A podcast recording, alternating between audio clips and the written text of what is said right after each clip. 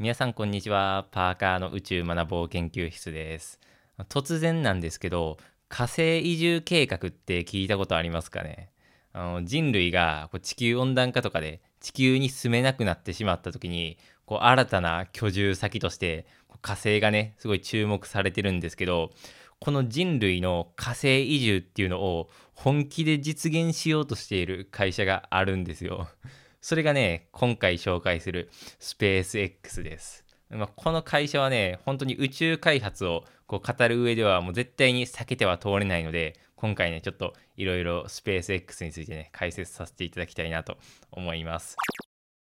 でまあ本当にね、この火星移住っていうのを目指して作られたこのスペース X なんですけど、まあ、今回はですね、あのいくつかちょっとパートに分けまして、まず、あの創業者であるイーロン・マスクについて、まあ、この方ね、本当めちゃくちゃ面白い、もうとんでもないエピソードをいっぱい持ってる方なんですけど、まあ、この方をちょっと紹介した上で、あのスペース X の、まあ、歴史であったりとか、まあ、あと一番重要なね、こう火星への挑戦というところで、まあ、実際にね、スペース X ってどういう会社なのっていうのをね、まあ、ちょっと紹介させていただければなと思います。じゃあね、早速もう、このあの、イーロン・マスクについてね、ちょっとお話ししたいんですけど、まずね、あの、この方、あのま連続起業家っていうんですかね、本当にね、あのいろんな会社をやってるんですよ。まあ、有名どころで言うと、こうペイパルとか、あとテスラモーターズ、まあ、あとスペース X とかね、まあ、本当ね、どれももうめちゃくちゃパンチ力のある会社なんですけど、まあ、あの、めちゃくちゃいろんなところ、ことを成功させてるっていうので、まあ、あの、実際にもう世界にいいの富豪になったりとか、世界一はアマゾンのジェフ・ベゾスらしいんですけど、なんかそれを一時期なんか抜いたりとかして、あの、また抜かれたりとか、こういろいろあるんですけど、まあ、世界にいいの富豪になったり、まあ、あと、アメリカのなんか最も革新的なリーダーに選ばれたりとか、まあ、そんなね、あの、すごいアメリカで人気なんですけど、けどまあ、そのあの中であの火星に人類を送り込むっていう、まあ、大きなね、あの今、壮大な計画を、まあ、立ててるっていうのが、このイーロン・マスクなんですね。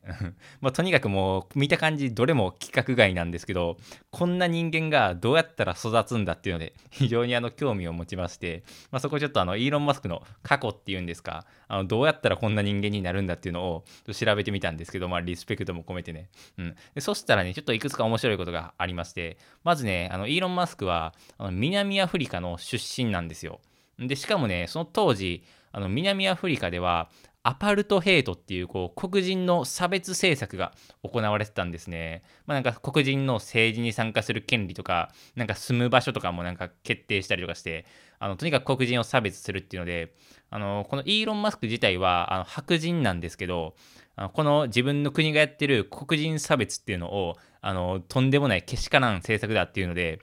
あのそれでイーロン・マスクが思ったのが、人類を救済しなければならないっていうそういう思いに至るんですね。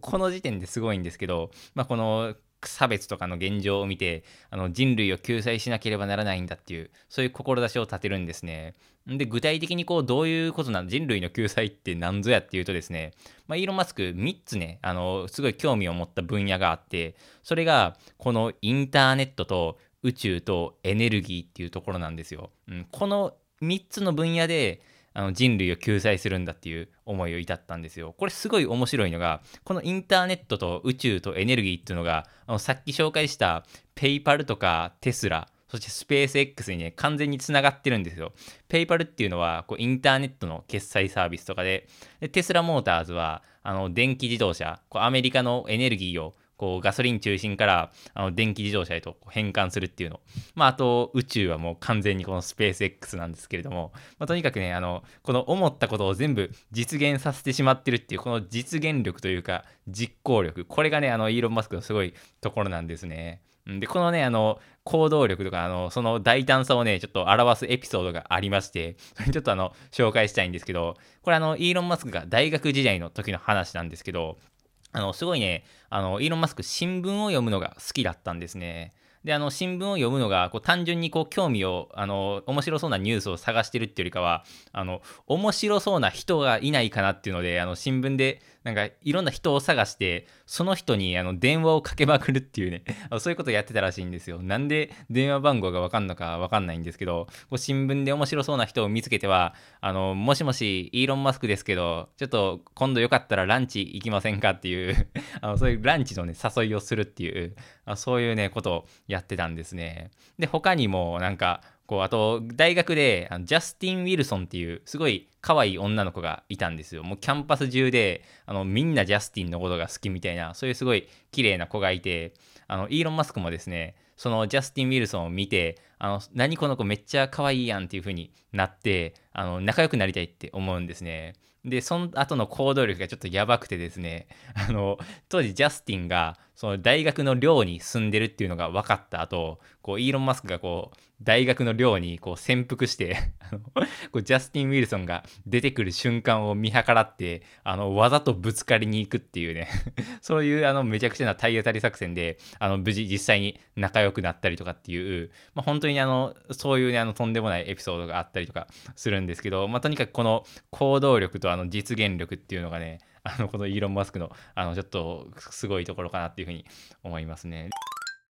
じゃあここからはねあの実際にスペース X がどのようにして始まったのかっていうのをねちょっと話していきたいと思います。でまずあのイーロン・マスクの、まあ、目標はこう人類を火星に移住させるっていうところなんですけど、まあ、そのためにはこう火星に植物を育てなくちゃいけないっていうことがあるんですね。まあ、火星っていうのは本当にもう地球でいうなんか砂漠みたいな感じでもうめっちゃ乾燥しててであと実はめっちゃ寒いんですけどとにかくねあのとてもじゃないけど人が住めるような環境ではないんですね。まずこの人が住むには火星の環境を変えなくちゃいけないっていうことであの火星で植物を育てる実験をしようと思うんですけどそのためにはねあのロケットが必要なんですよ。で当時あのロシア製のロケットっていうのが購入できるようになってたんであの実際にこうイーロン・マスクがあの今までのペイパルとかで稼いだお金をですねあのロシアのロケットを買いに行くのに 使うんですねただこのロシア製のロケットを買いに行くのがなんかめちゃくちゃ高い金額をあの請求されたりとかしてあのこんな金額やってられっかっていうことであのロシア製のロケットを購入するのに失敗してしまうんですね。うんまあ、これで、ね、あのどうしたもんかっていうところだったんですけど、まあ、この帰り道にですねあのロケットが買えなくてあのどうしたかっていうとあの買えないなら自分で作ればいいじゃないかっていうことであのこっからですねあのいきなりロケットの開発っていうのがスタートするんですよ。まあ、しかもねあのこの時点であのイーロン・マスクが適当に言ったんじゃなくてあのものすごいこう技術に詳しくてあのなんか資料とかを持ってあの仲間にこんな感じでロケットを作れば安く作れるんじゃないかっていうのも提案するくらい、まあ、とにかく、ね、あの口だけじゃなくてあのあのめちゃくちゃ知識も豊富っていうあのとんでもないあのイーロン・マスク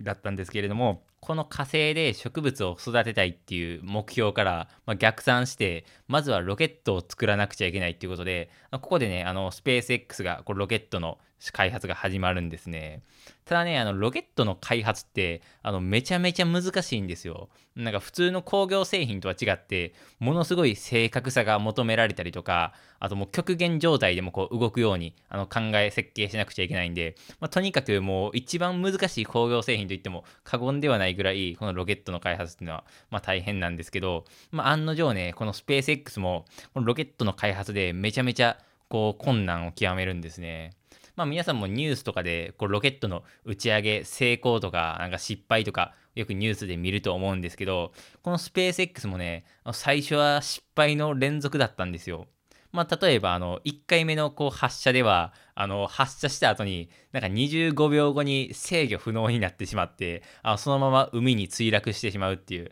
そういう失敗があったんですね。でこの失敗の最初の原因はなんとなんかナットが緩んでたっていう そういう初歩的なミスらしいんですけれどもあのでこのナットの緩みを見てですねイーロン・マスクが当時こうナットを締めてたエンジニアのあのホルマンさんっていう人がいるんですけどあのそのホルマンさんにですねあのお前ちょっとナットの締め忘れでお前のせいでロケット失敗したんだろうみたいな感じのちょっとホルマンさんの責任にしたんですけどあのホルマンさんはホルマンさんでいや、俺は、あの、ちゃんとナット閉めたよっていうので、あの、めっちゃイーロン・マスクとホルマンさん喧嘩するんですね。で、あの、自分のせいにされてブチ切れたホルマンさんが、あの、イーロン・マスクのあの、部屋に、こう、怒鳴り込みに行こうとするんですけど、おい、イーロン・マスクっつって、あの怒鳴り込みに行こうとするんですけど、あの、そのドアの前で、あの、イーロン・マスクの秘書に、あの、取り押さえられるっていう、ホルマンさんちょっと落ち着いてくださいっつって、ね、あの、取り押さえられるっていう、すごい、あの、かわいそうなホルマンさんなんですけれども、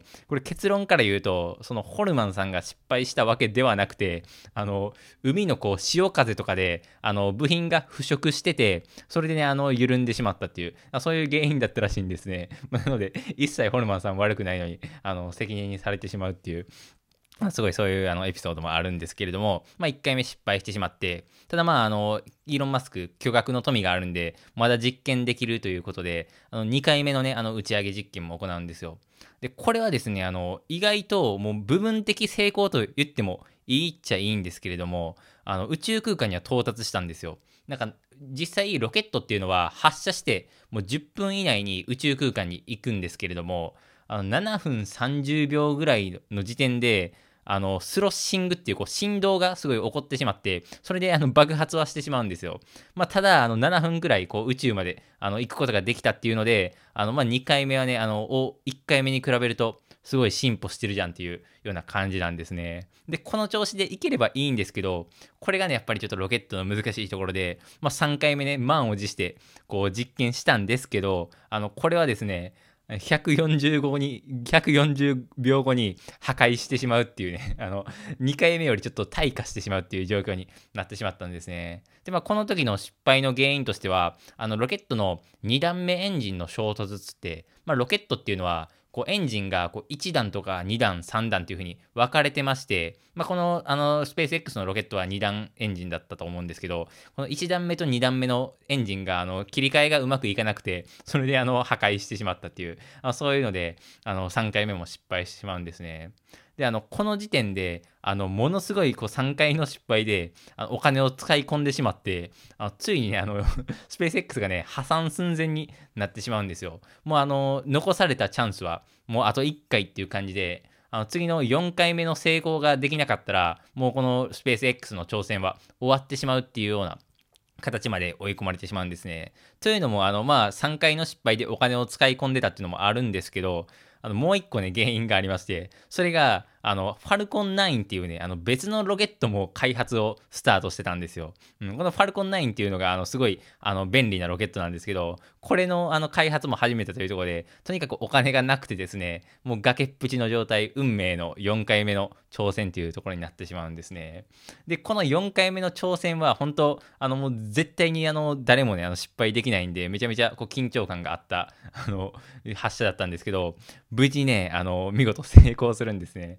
この4回目の土壇場で成功するっていうのが、もうとにかくこのイーロン・マスクのあの、もう実行力というか、あの、目標を達成する力が垣間見えるんですけど、まあ、なんとかあの4回目よ打ち上げ成功しまして、よかったねっていうところですね。ただね、あの、これだけであの終わらなくて、4回目成功したものの、ものすごいね、あの、資金不足に陥ってしまうんですよ。というのも、あの、この当時、まあ、ロケットの打ち上げが成功しても、あのそれで何かお金が稼げるっていう、すぐにお金が稼げるっていうわけでもないので、でしかもね、あの、リーマンショックとかも重なってまして、あのとにかくイーロン・マスクのお金が底を尽きてあの当時乗ってたプライベートジェットにも乗れなくなってなんか格安航空で移動したりとかっていうそれぐらいにあの資金不足に陥っててもう万事休すかっていうところだったんですけどあなんとですねあのこのロケット打ち上げの成功を見て、あの、NASA とね、契約にこぎつけることができるんですね。まあ、具体的には、あの、国際宇宙ステーションっていう ISS の、あの、貨物輸送の契約をこう結ぶことによって、なんとかね、こう、スペース X がこう、NASA からお金をもらって、あの、開発が止まらなかったっていうところなんですね。まあ、この当時ね、アメリカも、あの民間企業にこうロケットとかのこう開発をお願いしたいっていうこともありまして、まあ、そのタイミングもね、あのすごい良かったのかなっていうふうにも思うんですけど、とにかくね、あの 崖っぷちの状態で、なんとか NASA にに救われて今があるっていう、このあのスペース X なんですね。うん、で、まあ、この後ね、こうスペース X がまあ、NASA との契約もあって怒涛の快進撃をこう繰り広げていくんですけどじゃあこっからはですねあのスペース X が実際どんな商品を作ってるのとか火星に行くためにあのどんなものを開発してるのっていうのを、まあ、紹介していきたいと思います。